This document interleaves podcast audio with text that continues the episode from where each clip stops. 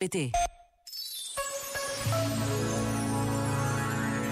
A Igreja celebra hoje a vida de um padre que viveu no século XII, na atual Alemanha.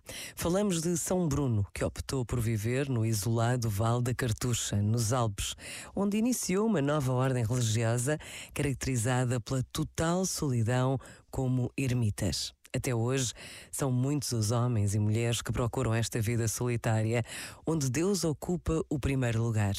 Esta breve pausa pode revelar-nos, de tantas formas diferentes, a presença de Deus nas nossas vidas.